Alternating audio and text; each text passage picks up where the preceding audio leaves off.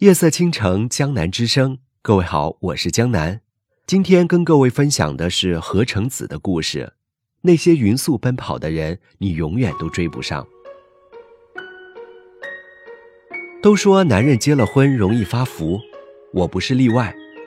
尤其是在太太有了身孕之后，家里的伙食标准陡然上升了一截。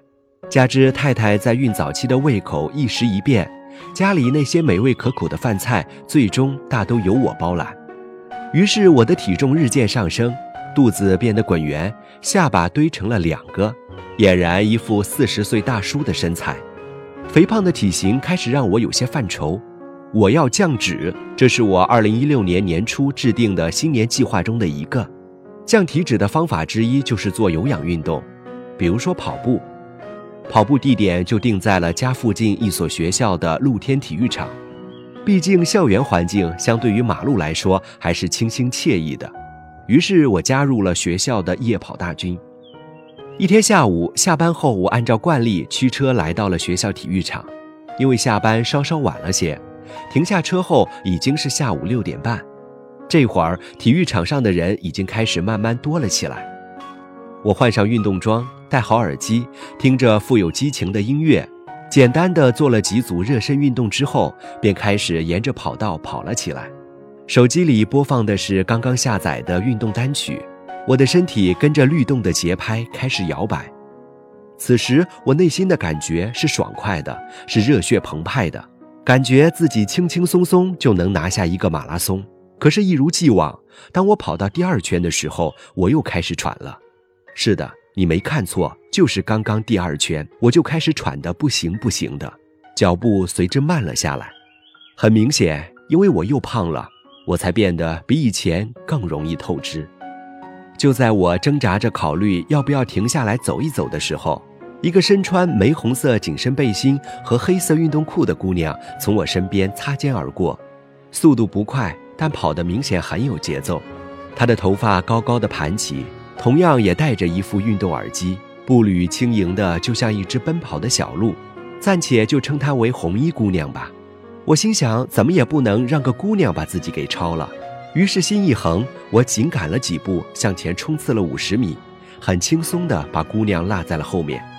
可毕竟我有限的体力还是支撑不起日渐增长的体重。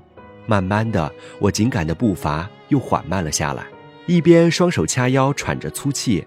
一边半走半跑，挪着步子，心想跑步这事还真的不是坐在办公室里想象的那么简单。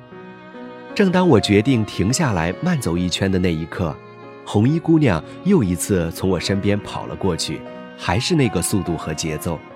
超就超吧，哥们，先走一走，缓一缓，等下体力恢复了再赶上你，然后再套你一圈。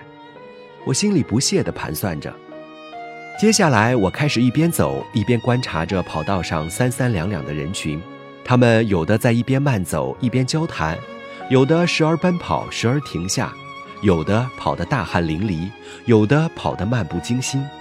跑步真的是一件很有意思的事情，它不但可以把你的体力、耐力和速度暴露无遗，还可以将你的性格从你跑步的姿势和神态上展露给别人。约莫走了两分钟后。我觉得自己喘得不再那么痛苦，体力貌似又恢复了一截，再跑跑吧。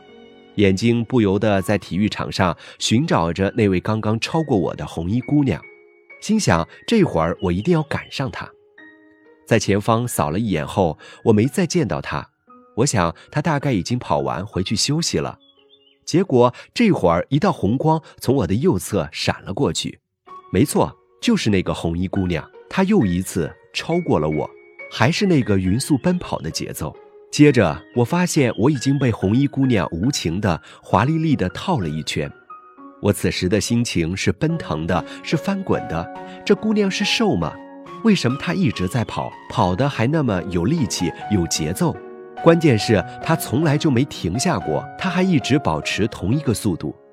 此时的我已经完全放弃了追赶红衣姑娘的念头。这个明智的决定，也在后来我又被姑娘套了两三圈之后得到了印证。因为依照我目前的体能，是根本追赶不上她的。何况我跑在最内侧跑道，而她却一直跑在第三跑道。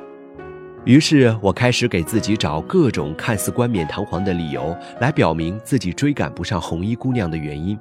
譬如我今天感冒了，鼻塞难受，呼吸不畅；譬如我刚刚跑了几天，身体还没适应长距离奔跑；譬如今天穿的裤子腰身稍微有些松，我不得不跑几步就提提裤子；譬如这姑娘该不会是专业运动员吧？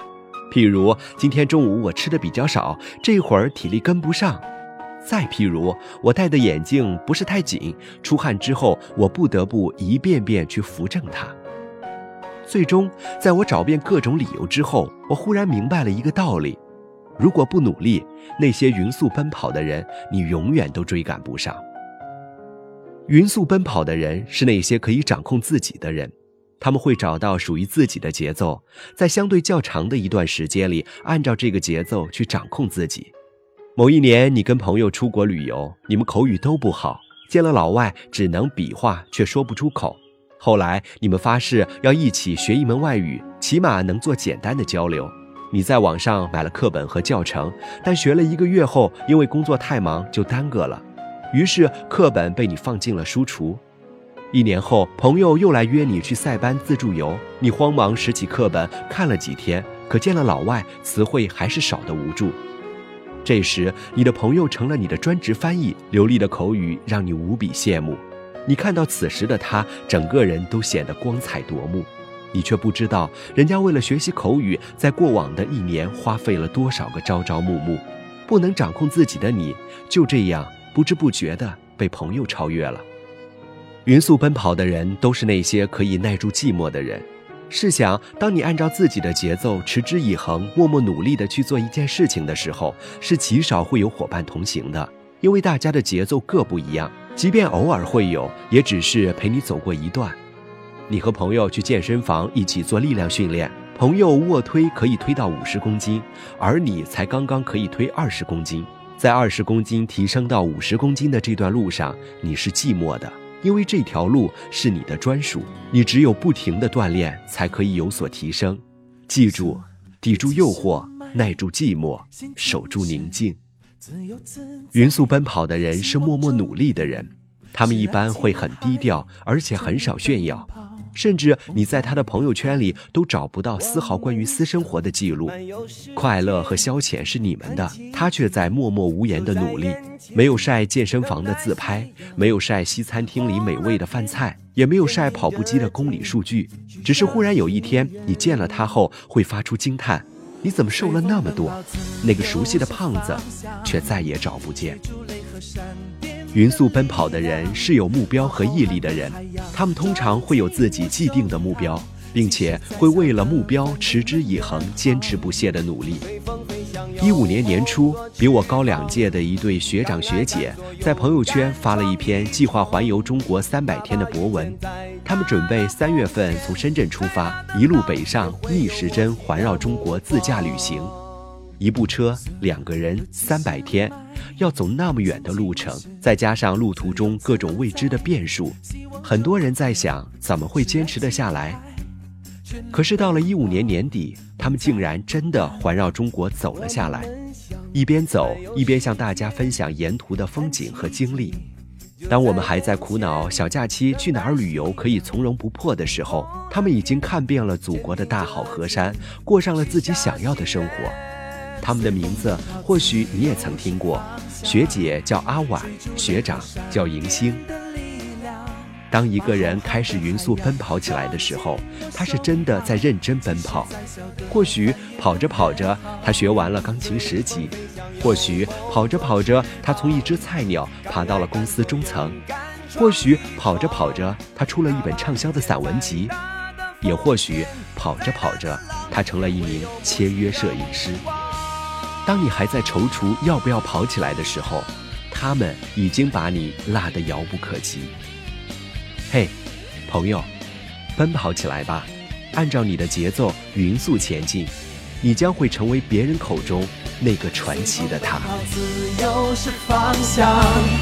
追逐雷和闪电的力量，把浩瀚的海洋装进我胸膛。即使再小的帆也能远航，随风飞翔，有梦做翅膀，敢爱敢做，勇敢闯一闯。哪怕遇见再大的风险，再大的浪，也会有默契的目光。